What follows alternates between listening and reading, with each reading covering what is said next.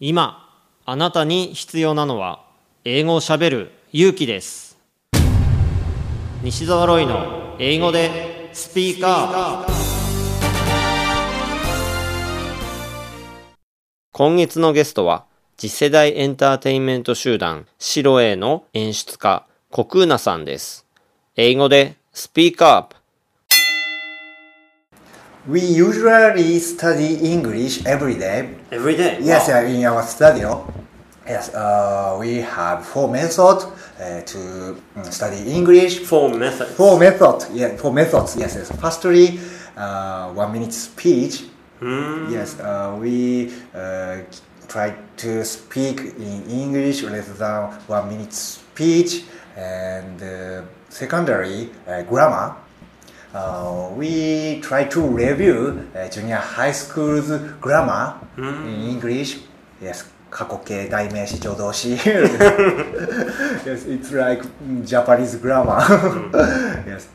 And se- thirdly, uh, to make sentence, mm, uh, we try to use junior high school's grammar uh, to make uh, their story uh, make sentence.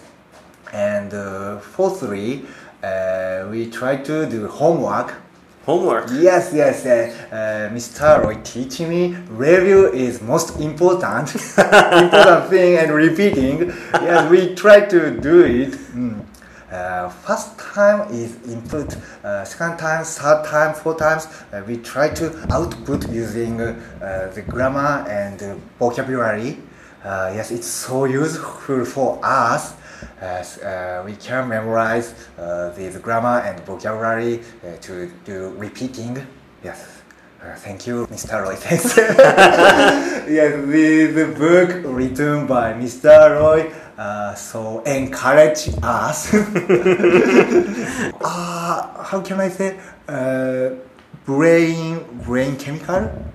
Uh, you you mixed uh, studying English and uh, brain chemical brain Neu- Neuroscience? neuroscience. Uh, You mean 脳科学 no, yes, yes, yes. Neuroscience Neuroscience. Yes, yes, so brilliant idea. Studying English and uh, neuroscience. Yes, so it's so new type. yes, so I'm so in, interested and uh, in, um, yes, impressive that method. Like this. You know, I, I wasn't expecting, you know, you talk about me. なるほど。頑張って勉強しているのに上達が感じられないんですか。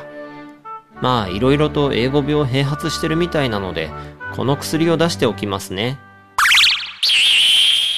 英語が上達しない原因の直し方電子書籍ですので、薬局ではなく Amazon Kindle ストアでお求めください。